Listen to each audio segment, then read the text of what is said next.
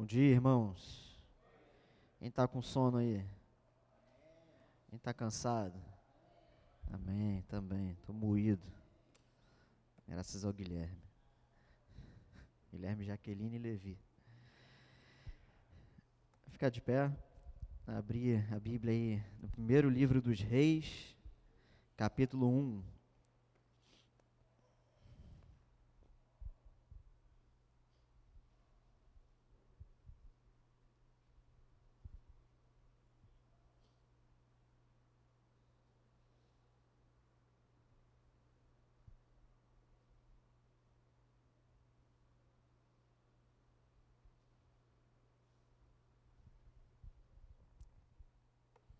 a partir do verso 5.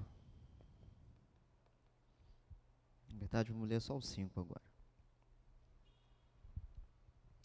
Diz o seguinte: Então Adonias, filho de Agite, se exaltou e disse: Eu serei o rei. Providenciou carros de guerra, cavaleiros e cinquenta homens que corressem na sua frente. Amém. Vamos orar. Senhor, te damos graças por esse dia, pedimos que a tua palavra fale aos nossos corações, que ela nos ensine, que ela nos instrua, que ela nos transforme, Pai. É o que te pedimos nessa manhã, em Cristo Jesus. Amém. Você pode se sentar. Diz aqui nos quatro primeiros versos que eu não li, só para te situar, que o rei Davi já estava velho. Inclusive, o título aqui na minha Bíblia é A Velhice de Davi. Na sua deve ser a mesma coisa ou algo parecido. Segundo os relatos e estudando aqui os textos, a gente conclui que Davi tinha cerca de uns 70 anos aqui, que para aquela época era demais, era muita coisa. Você deve imaginar que não tinha é, plano de saúde, né, medicamentos? Qualidade de vida, é, enfim, uma série de fatores que naquela época se vivia pouco, né? Não na época do Gênesis, né, que se viviam mil anos, mas aqui, onde Deus já tinha dito que iria reduzir a idade do homem, aqui 70 anos de Davi já estava bem velho. O próprio escreveu sobre isso, né? Enfim, mas o fato é que a gente tem um personagem aqui, Adonias. Quem é esse Adonias. é uma boa sugestão de nome para filha, a gente está na dúvida. Adonias, não? Adonias, meus irmãos, é um filho de Davi. Diz aqui Adonias, filho de Hagite. Hagite, uma das esposas de Davi. Davi, como vocês sabem, era naquela época, era, era cultural, era costume, e tinham várias esposas. Uma das esposas de Davi se chamava Hagite, e Adonias, seu filho.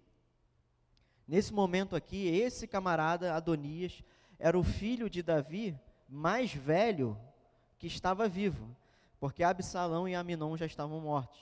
Vocês vão se lembrar que foram mortos num, num, numa espécie de, um, de uma treta lá, igual de novela mexicana, que elas viraram contra o pai e Absalão usou a mulher do pai. Você conhece mais ou menos essa história, só para te situar. Então, Adonias, um personagem que a gente às vezes nem, nem conhece, né? Passa aqui despercebido, né? Mas tem um, algo nessa história aqui interessante para a gente aprender nessa manhã. Então ele era o filho mais velho de Davi nesse momento aqui. Os outros já estavam na terra dos pés juntos. E esse camarada, como nós lemos, aqui no verso 5, diz que ele se exaltou. Olha, ele se exaltou e disse: Eu serei o rei. Olha só, ele é o filho mais velho, Davi está morrendo, quem era o filho mais novo? Salomão. Quem era o herdeiro do trono? Segundo a promessa de Davi? Salomão. Mas quem era o filho mais velho? Adonias. E Adonias, ele se exalta. Essa palavra aqui não é se exaltar no sentido de ficar nervoso, não. É de se encher de si mesmo. Ele se sentiu, ele se colocou num patamar e disse: Não, eu vou ser o rei. Eu sou o filho mais velho. Diz aqui: ele providenciou carros de guerra, cavaleiros e 50 homens que corressem na sua frente. Ou seja, ele começou a mover os pauzinhos e preparar a posse do seu reinado. Vamos continuar no texto aí, verso 6. Seu pai jamais o tinha contrariado, dizendo: Por que você fez isso ou aquilo? Quem era o seu pai? Davi. Davi jamais tinha contrariado Adonias, questionando ele por que, que ele tinha feito isso, ou por que ele tinha feito aquilo. Percebam que o texto, quando fala isso, seu pai jamais o tinha contrariado dizendo porque fez isso ou aquilo, não está dizendo só dessa situação. O texto está deixando bem claro que Davi não tinha o costume de corrigir esse filho. Ele jamais tinha contrariado, dizendo: por que você fez isso, por que você fez aquilo? Ou seja, o texto está nos dizendo que Davi não tinha o hábito de cobrar do filho dele posturas, de corrigir, enfim. Adonias tinha boa aparência e era mais jovem do que Absalão. Só que Absalão já estava morto. Ele tinha feito um acordo com Joabe, filho de Zeruia, e com Abiatar, o sacerdote, que o seguiam e o apoiavam. Gente, Joabe era o braço direito de Davi. Abiatar um sacerdote. Joabe era o era tipo o, o Batman e Robin. Davi era o Batman e Joabe era o Robin. Eles estavam juntos sempre. Era tipo o Bebeto e Romário. Era uma dupla, e eles, a gente vai lendo aqui as histórias, Joabe está sempre ali, Joabe está sempre ali. Inclusive Joabe que mata Absalão, quando Absalão se rebela contra o pai. Então Joabe é o, é o cara de Davi. Mas diz aqui que Adonias fez um acordo com Joabe e com Abiatar. Verso 8: Porém, Zadok, o sacerdote, Benaia, filho de Joiada, Natã, o profeta que você conhece bem, Simei, rei e os valentes Davi não apoiavam Adonias. Então, o que, que a gente tem aqui? A gente tem um, um, um caos, a gente tem um, um, uma situação política acontecendo aqui. O rei morrendo, o que deveria herdar o trono segundo as palavras e a promessa de Davi, Salomão, o mais novo. O mais velho, não, diz, eu vou ser o rei. E ele maquina, ele faz um esquema, inclusive envolvendo pessoas da extrema confiança de Davi. Mas tem um outro grupo que não apoia. E dentre alguns desse grupo tem os valentes de Davi, que vocês vão se lembrar que eram guerreiros, que eram os soldados principais de Davi, liderados por Joabe, mas Joabe não estava, e Natã, o profeta que você conhece bem. Lá desde quando Davi adulterou com Batseba, você lembra de Natã. Verso 9: Certo dia Adonias sacrificou ovelhas, bois e bezerros gordos junto à pedra de Zoelete, que está perto de Enrogel. Convidou todos seus irmãos, os filhos do rei, e todos os homens de Judá que estavam a serviço do rei, porém não convidou Natã, o profeta, nem Benaia, nem os valentes, nem Salomão, seu irmão. Então Adonias agora aqui vai preparar um churrascão, ó. Ele preparou um churrasco, ovelhas, bois, bezerro e convidou todo mundo, todo mundo que trabalhava para o rei, todo mundo de Judá, exceto quem não o apoiava. E aqui ele está fazendo o lobby dele. Verso 11. Então Natã disse a Batseba, mãe de Salomão. Agora entra Natã aqui. Você não ouviu que Adonias, filho de Hagite, se proclamou rei e que nosso senhor Davi não sabe de nada? Agora permita que eu lhe dê um conselho para que você salve a sua vida e a vida do seu filho Salomão. Vá, apresente-se ao rei Davi e diga: Ó oh, meu rei, ó oh, meu senhor, não é verdade que você jurou a esta serva dizendo: Seu filho Salomão reinará depois de mim e ele se sentará no meu trono? Por que então Adonias se tornou rei? Eis que enquanto você ainda estiver falando com o rei, eu também entrarei depois de você e confirmarei as suas palavras. Gente, olha isso aqui, está parecendo uma novela, né? Então Natan chega, vendo, fala, Batseba, você não está sabendo que aconteceu isso? Não. Então, ó, vou te dar então um conselho, você procura o rei, lembra da promessa que ele fez, e aí quando você estiver falando, eu entro também e confirmo. Eles estão também arquitetando. Verso 15, assim Batseba entrou no quarto do rei, passou a falar com ele. O rei já era bem velho, e Absag, a sunamita, o servia. Era uma menina que colocaram ali para cuidar de Davi. Batseba inclinou a cabeça e prostrou-se diante do rei, que perguntou: O que quer? Ela respondeu: Meu senhor, você jurou esta sua serva pelo Senhor, seu Deus, dizendo: O seu filho Salomão reinará depois de mim, e ele se assentará no meu trono. Mas agora Adonias se proclamou rei, e você, ó rei, meu senhor, não sabe disso. Ele sacrificou bois, bezerros, gordos, ovelhas em abundância, convidou todos os filhos do rei, Abiatar o sacerdote, Joabe, comandante do exército, mas não convidou seu servo Salomão. Porém, ó rei, meu senhor, todo Israel tem olhos em você, para que o rei diga quem se sentará no trono do rei, meu senhor, depois dele. Do contrário, sucederá que quando o rei, meu senhor, morrer, eu e o meu filho Salomão seremos tidos por culpados. Enquanto Batseba ainda falava com o rei, eis que o profeta Natan entrou e anunciaram isso ao rei, dizendo: Aí está o profeta Natã. Ele se apresentou ao rei, prostrou-se com o rosto em terra diante dele, e Natã perguntou: Rei Davi, por acaso o Senhor declarou, dizendo: Adonias reinará depois de mim? E é ele quem se assentará no meu trono? Porque hoje ele foi sacrificar bois, bezerros, gordos e ovelhas em abundância. Convidou todos os filhos do rei, os chefes do exército e Abiatar, o sacerdote. E eis que estão comendo e bebendo com ele gritando, e, e com ele gritando: Viva o rei Adonias! Porém não convidou a mim, que sou servo do rei, nem Zadok, o sacerdote, nem Benaia, filho de Joiada, nem Salomão, que é servo do meu senhor. Será que isso teria sido feito por ordem do rei, meu senhor? E o senhor não contou nem a este seu servo quem se assentaria no seu trono depois do senhor? Vamos parar por aqui. É, seria legal a gente ler até o 53, mas eu vou reduzir a história. Que lenha, hein? Que situação. E vê que Natan arquitetou com Batseba, ela entrou e Natan, como sempre, né? Muito mais ácido, né? Ele fica instigando o rei. Mas se o rei não falou isso, o rei não está sabendo, será que o rei declarou e não falou aqui para mim, que sou o seu profeta? E o que vai acontecer aqui para a gente ganhar tempo? Davi então é convencido, né?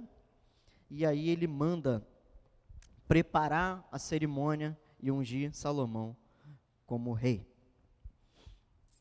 Mas o que eu quero falar nessa manhã sobre a postura de que alguns personagens têm e alguns ensinamentos que isso pode nos trazer. O primeiro personagem é Adonias. Segundo os relatos bíblicos, a gente olhando a história aqui, ele deveria ter cerca de uns 32 anos. Já era um homem, assim, já para aquele contexto já era então a gente pensa, 32 anos a pessoa está nova. Naquele contexto ele já era adulto há bastante tempo, né? Então ele é o filho de, de Davi, o mais velho. E a gente vê que ele tem uma postura de exaltação, uma postura de rebelião. Uma postura de alguém que está fazendo o que Deus não mandou fazer. E aqui a gente vai começar a, de uma forma mais prática, abordar alguns pontos. O que Deus manda a gente fazer? Às vezes é claro, né? Às vezes não tão claro. Às vezes a gente demora a entender, às vezes a gente demora a perceber. Mas o fato é, o que a gente está fazendo hoje na nossa vida, seja na área que for, é aquilo que Deus mandou a gente fazer? Ou a gente, na nossa cabeça, não, eu vou fazer isso.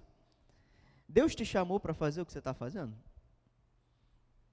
Ou você colocou no seu coração, na sua cabeça, não, eu tenho que fazer isso. Por que, que você tem que fazer isso? Que Adonias falou, eu sou o filho mais velho. Segundo a tradição, eu tenho que fazer isso.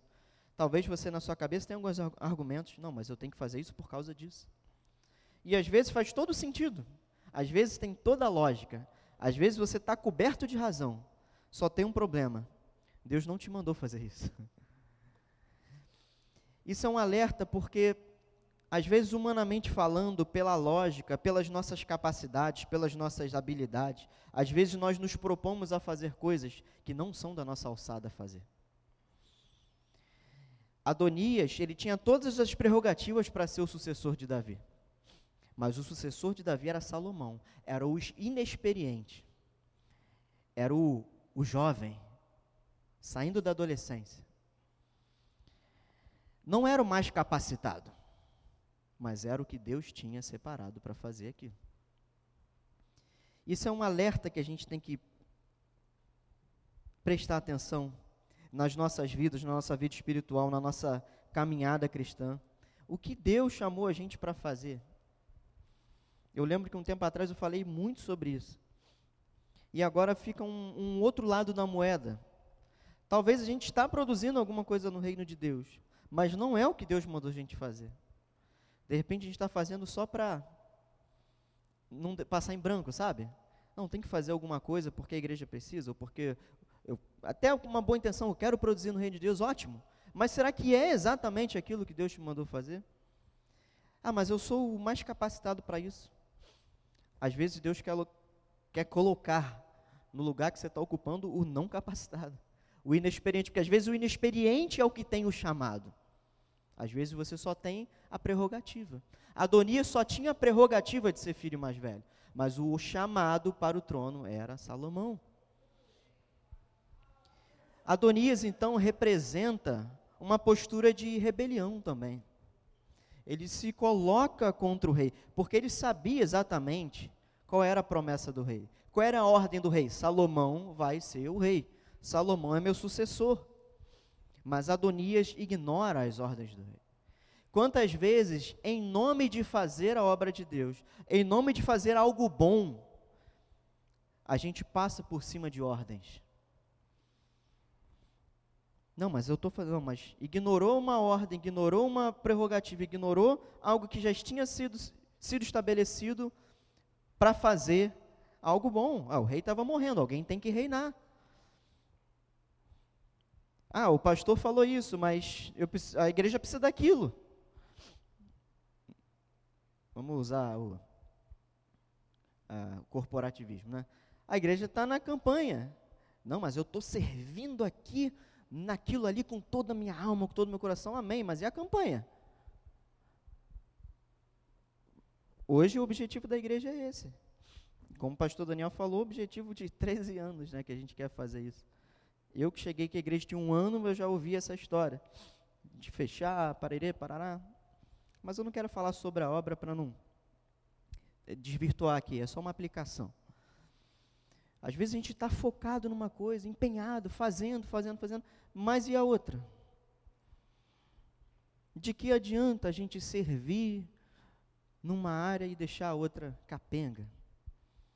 De que adianta a gente, como Adonias, arquitetou tudo, planejou, fez o lobby, chamou o pessoal, tal, não, eu sou você rei, vivo rei, mas desobedecendo a ordem de Davi. Isso aqui traz um outro alerta de que a gente tem que ter um cuidado e um certo equilíbrio. A gente não pode ser muito ativo no reino de Deus numa área e isso ser uma justificativa, ou ser um, um salvo-conduto para a gente ser péssimo em alguma outra coisa de tamanha importância ou de igual importância. Nós temos que melhorar em todas as áreas. Ah, mas eu faço tanto isso aqui. Tá, mas se você se olhar bem, essa área aqui tu é péssima. Eu sou péssimo no relacionamento pessoal. Eu, Leandro.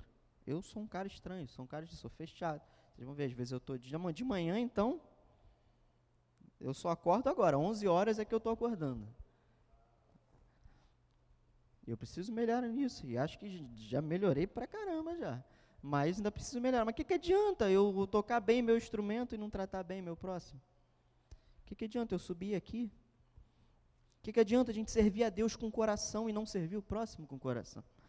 É o que o retrato de Adonias nos traz.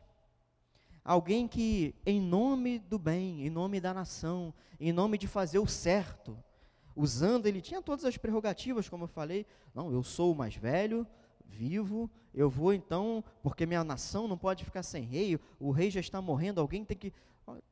Ótimas intenções, né? Óbvio que não era, que a Bíblia deixa bem claro que ele se exaltou, né? Mas eu só estou ilustrando. O reino não pode parar. E aí, quem não era para ser rei, se acha rei. Nós temos que ter muito esse cuidado, principalmente nós, na vida do engenho de dentro, por sermos uma igreja pequena, por sermos uma igreja carente de mão de obra de pessoas. A falta de pessoas, a falta de mão de obra, não pode nos empurrar a fazer aquilo que não é para a gente fazer. Mas não vai ter? Não tem. Qual é o teu chamado? É para fazer isso? Mas aquela área vai ficar descoberta. Não tem ninguém. Não tem ninguém foi chamado para aquilo. E vai ficar sem até Deus enviar. Não podemos, como o pastor Daniel tem falado, não podemos criar Ismael, não podemos formar Adonias também. Para o reino continuar funcionando, pessoas não chamadas ocupando lugares que não tem que ocupar. E aí você pense, o que você tem feito da sua vida cristã? Você tem cumprido o teu chamado? Ou você está só para não fazer nada, você está fazendo alguma coisa? Existe uma diferença enorme entre fazer alguma coisa no reino de Deus e cumprir o seu chamado no reino de Deus. Existe uma diferença muito grande. E Adonias nos mostra isso. A gente tem um outro personagem aqui, o próprio rei Davi, coitado, velhinho, já. Mas eu não vou ser gentil com Davi, não. Diz o texto que Davi jamais contrariou seu filho, dizendo: por que, que você fez isso? Por que você fez aquilo? Davi, meus irmãos, talvez ele, quando a gente pensa em Davi, no lado ruim de Davi, tá? Todo mundo vai lembrar da história de Batseba. Show. Esse é o top 1. Agora o top 2. Davi foi um pai negligente, sempre. Aminon e Absalão, ele não corrigia. E temos aqui Adonias que ele também não corrigia. Davi foi um péssimo pai nesse aspecto. A Bíblia relata isso. Ele passou a mão na cabeça de Aminon, de Absalão e de Adonias. Ele era um pai negligente. E um negócio interessante, embora a gente, pastor Daniel fala bastante sobre os pais, a responsabilidade dos pais, né? Hoje dia das mães, mas a responsabilidade mútua, sabe, dos pais em corrigir os filhos, em orientar. Ontem a gente estava, né, Meg? Meg, Andréia, Leandro estava conversando sobre esse lance de, de como o mundo está hoje. E, e, e o mundo assediando, querendo criar uma mentalidade e às vezes nós vemos os pais muito negligentes. Davi, totalmente negligente com seus filhos, ao ponto de ele colher péssimos frutos disso. Absalão, Aminon e Adonias, tudo com A, né? Três filhos que lá frente deram um baita de um problema para Davi, porque Davi não corrigiu seus filhos. Eu sei que eu sei que é muito difícil para mim de frente para a igreja falar sobre isso. Eu não sou pai. E esse é o melhor argumento de quem não gosta de ouvir a verdade. Você não é pai, você não é mãe. Às vezes tu está falando a verdade. A pessoa só para não admitir, é, quando você tiver o teu, tu vai ver. Vou ver, mas tu está errado. E aí quando tiver errado, lá que me corrija também. Que me fale, eu estou errado. É o melhor argumento, né? Você não é pai, você não é mãe. Tá, mas eu não estou falando de mim, estou falando da palavra. Davi não corrigiu seus filhos. E você sabe o tamanho da tragédia que aconteceu na vida de Davi por causa disso. Cuidado com os filhos. Choro um pouco hoje para não chorar muito amanhã. Porque vocês que são pais, vocês vivem falando que como é difícil corrigir o filho, que dói, né, ter que dizer um não, ter que dar a havaiana de pau, fivela do cinto, vara de goiaba, né? Pessoal da antiga aí. Como às vezes dói mais no pai do que na criança. Porém, é necessário. Porque depois que o monstro está criado, depois que o Absalão está criado, depois que o Aminon está criado, e depois que o Adonia está criado, ah, aí ele trai o pai com a esposa do pai, ele estupra a irmã, ele toma o reino do pai. Olha quanta desgraça acontece numa família onde os pais, aqui mais falando da figura de, de pai mesmo, né? De Davi, como homem, não corrige seus filhos. Aí a gente pode parar, pô, Leandro, mas você falou lá no início que Davi já estava na velhice, no final da vida, né? Davi estava vivo, meus irmãos. Davi era o rei. E aqui fica um alerta que é muito claro para mim, Davi, na figura de pai, em idade avançada, Davi ainda era o rei. Você ainda é pai, você ainda é mãe. Não importa se teu filho tem 30, 40 anos, você ainda tem uma responsabilidade espiritual sobre teu filho. Você não tem uma responsabilidade moral no sentido de que você não está educando. Está burro velho já. Mas você tem uma responsabilidade diante de Deus. Por isso que a palavra diz que Davi jamais contrariou. Davi, no leito de morte, com 70 anos, Natã bate Seba e o texto colocam Davi como responsável do filho dele. Então, isso é um alerta. Você que já tem um filho burro velho, você tem ainda a responsabilidade de corrigir ele na palavra do Senhor. Olha, isso aqui não é o que Deus quer para a tua vida. Ah, mas ele já tem 30, 40, casado. Quem sabe ele está fora dos caminhos do Senhor? Quem sabe ele está fazendo uma coisa errada e tu sabe? E tu, ah, já está velho, é ele com Deus. É ele com Deus, mas a tua responsabilidade é falar: você está errado diante de Deus. Corrige a tua vida. Porque consequências vêm. Consequências vêm. Isso aqui é muito interessante, porque Davi, a gente poderia pensar, mas já, cara, já está no leito de morte ali. Ainda está vivo. Tu ainda está vivo? Se você ainda está vivo, então cumpra o teu papel. Só acaba quando termina. Não é assim que a gente ouve? Só acaba quando termina. Quando você partir ou o teu filho partir, aí beleza, acabou. Mas você como pai, você tem uma responsabilidade espiritual. Entenda bem, não estou falando de educação, estou falando de moral. É ele vai seguir a vida dele, vai trabalhar, vai ganhar o dinheiro dele, vai viver a vida dele. Mas você como pai, com a autoridade de pai, chegar, meu filho, vem cá, vamos tomar um café? Eu estou falando aqui para os pais já de, de filho mais velho, né? Ó, isso que você está fazendo na tua vida está errado. Eu não te ensinei isso. Não é isso que a palavra te ensinou. Não foi isso que você aprendeu na casa de Deus. Abre teu olho, Deus vai te cobrar. Corrija a tua vida, meu irmão. Isso é responsabilidade de pai. E o texto nos mostra isso. E a gente tem aqui outro personagem, Natan. Natan, sempre o Natan, né? Natan, mais uma vez, corrigindo Davi. Isso aqui também é um personagem interessante, porque às vezes você tem alguém que está, em algumas circunstâncias da vida, acima de você, sabe? Uma pessoa mais velha. Igual eu estou aqui, ainda sou pai de gato, dando conta, né? Eu tendo, falando para paz. Só que Natan usando a prerrogativa dele de profeta, né? falando da parte de Deus. Aquele que, que levava, tentava sempre levar Davi para o prumo ali da, da palavra de Deus. Às vezes você vai precisar ser como Natan, quando você vê teu irmãozinho do lado, numa atitude que você sabe que não é o que Deus quer. E aí, com toda a graça, você vai. Meu irmão, mas não foi isso aqui que você disse. mas não era para ser assim desse jeito. Não é isso aqui que a palavra fala? O personagem de Natan sempre confrontando. O que Davi não fazia com os filhos, Natan fazia com Davi. Quando você não confronta os outros, você vai ser confrontado. Quando você não confronta teus filhos naquilo que você deve, você vai ser confrontado, às vezes pelo próprio filho. Depois, né? Mas é algo muito claro. A gente tem um último personagem aqui seguindo na história, que é o próprio Salomão. Porque depois de você ler até o verso 53, o que, que vai acontecer? Como eu falei, Davi, então, ele, ele admite. Davi era ótimo em admitir, né? A gente, a gente tem que admitir isso.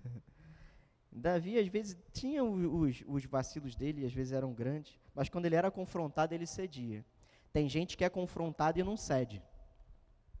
Isso aqui fica mais uma aplicação. Tem gente que é confrontado, é confrontado, mas, é, mas não sei o que lá, mas tá errado, mas não sei o que lá, mas tá errado. Não, mas. É um milhão de desculpa mas quando o profeta fala, Davi cede. Davi não, ah, mas é porque a Batseba estava ali peladona. Não é porque a Batseba tinha um piercing aqui, me chamou a atenção. Não é que a Batseba tinha uma marquinha. Ele não deu desculpa.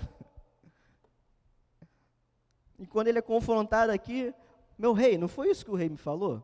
Mas vem cá, o rei então proclamou sem eu saber, o rei não me contou nada. Natan, aquele ardil dele, sabe? Aquela lábia que Natan tinha. E aí, Davi? Cede. Davi não argumenta. Ah, é porque. Tá. Não.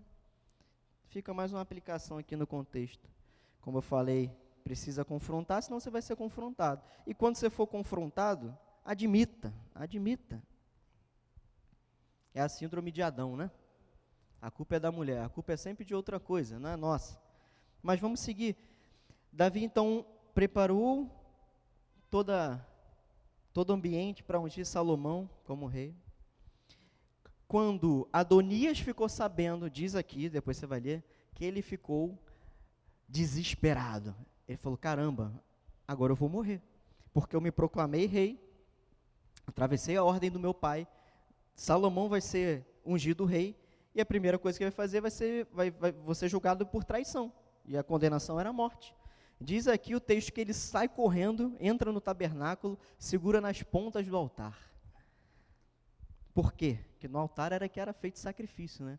Ele já tinha assumido que ia morrer. Então, um ato dele assim de de, de se entregar, né? Tô morto. Ele foi e ficou lá no altar.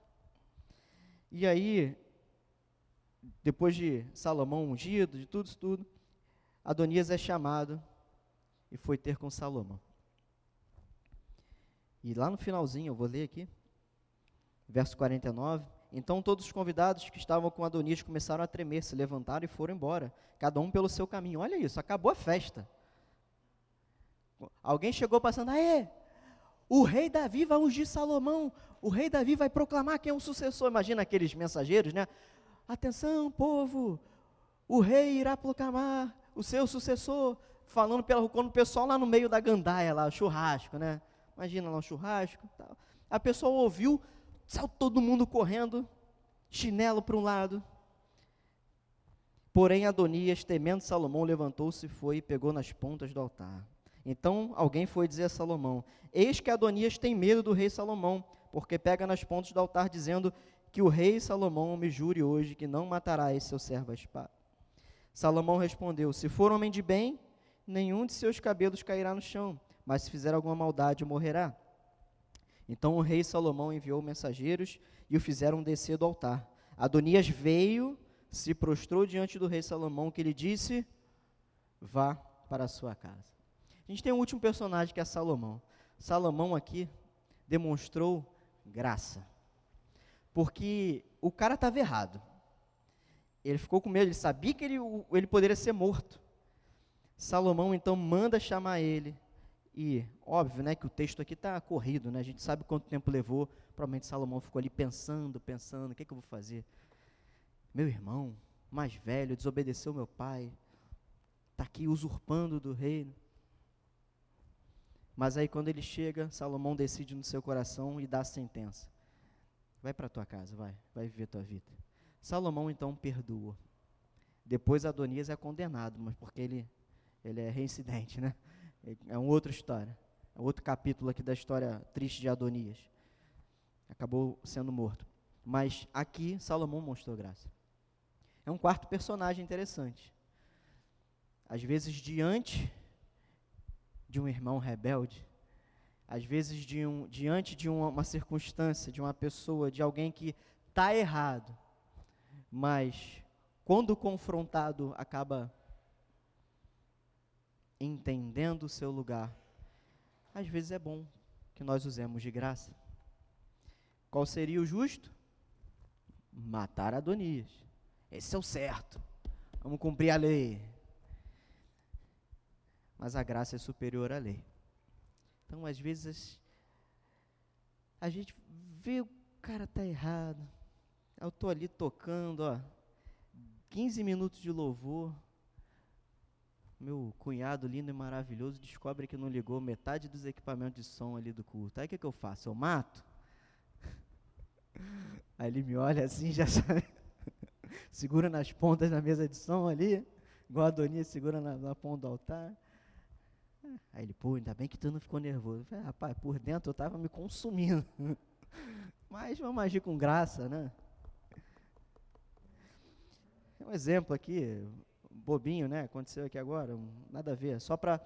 Às vezes o irmão vacilou feio contigo. O que, que é o justo? Olho por olho, dente por dente. Morreu para mim. Só o estrito e necessário. Bom dia, boa tarde, boa noite, a paz. E a graça, onde fica a graça? Então, meus irmãos, essa história aqui que parece uma novela, né? Mas muito interessante, traz um bocado de ensinamentos para a gente. Adonias, alguém que está fazendo o que não tinha que fazer, alguém que está usurpando o lugar de outro, alguém que está fazendo o que Deus não mandou fazer, alguém que se rebela contra as ordens. Davi, um pai omisso, cansado, velho, ah, eu estou cansado. Cansaço não anula responsabilidade, meus irmãos. Cansaço não anula responsabilidade. Ah, mas eu já fiz muito. Cumpra o teu papel. Está vivo? Está vivo. Davi ainda era o rei. Tanto é que depois ele tomou a atitude certa, mandou fazer o cerimonial de Salomão. A responsabilidade que Deus nos deu ainda é nossa, a despeito do cansaço, a despeito da idade, a despeito do tempo. A gente tem o Natan, aquele que confronta, quando vê o erro, confronta sempre na autoridade de Deus, como profeta. Ainda que, ou, ainda que tenha havido aqui uma, uma tramóia também de Natan e Batseba, mas é um, digamos que, é um, é um complô do bem aqui, né? Confronta, chama para a responsabilidade. E a gente tem Salomão. Então a gente tem dois personagens para não seguir nesse contexto, Adonias e Davi. E a gente tem dois personagens que a gente tem que seguir: Natã e Salomão. Confrontar e agir com graça. Não fazer o que Deus não mandou e não ser omisso naquilo que é da nossa responsabilidade, principalmente em se tratando de, de filhos. Né? Como eu falei, hoje é dia das mães, a gente tá, o pastor Daniel falou que de noite vai pregar sobre família, né?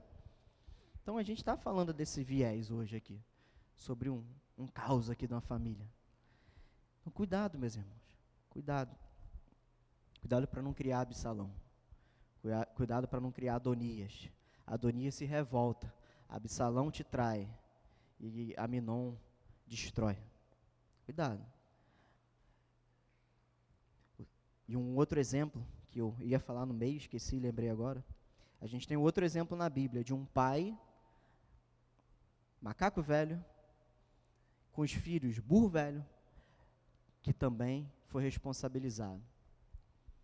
Eli, sacerdote Eli, seus filhos já adultos, fazendo o que não devia. Eli também. Vê que a gente tem um tem algo aqui meio que comum em Israel, né?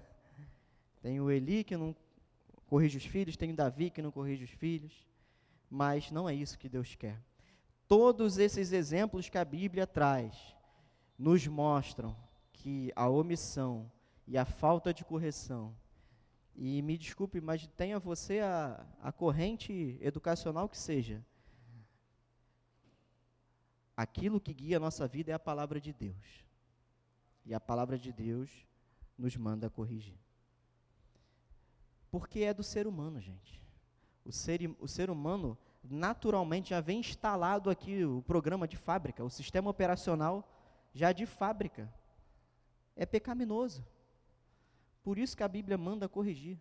Se não cortar as asinhas, meus irmãos, se não cortar as unhinhas, vai arranhar. Se não cortar as asinhas, vai bater. E assim segue a vida. E os mais, mais, mais vividos, não falar mais velhos, os mais vividos aqui sabem disso. É ou não é? Às vezes corrigindo desanda. Às vezes corrigindo faz tudo que você não ensinou. É ou não é? Né? Pastor aqui, ó.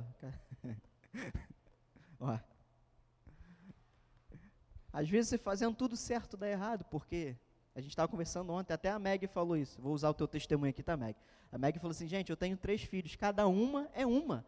É um é totalmente diferente do outro. Nós somos seres humanos diferentes. Nós temos as nossas peculiaridades. Imagina se, se a gente não chegar junto nisso. Aí fica entregue, né? Aos seus próprios destemperos. Mas que Deus fale aos nossos, cora nossos corações, que o Espírito nos ensine e que vocês que têm alguém na responsabilidade espiritual de vocês, mesmo que, mesmo que sejam um, um macaco velho, um burro velho, uma burra velha, uma macaquinha velha, sabe? Tá vivido, tá, não, exerça a tua autoridade espiritual na palavra de Deus, como pai. Não sejamos Adonias, sejamos Natã, sejamos Salomão. Amém, gente?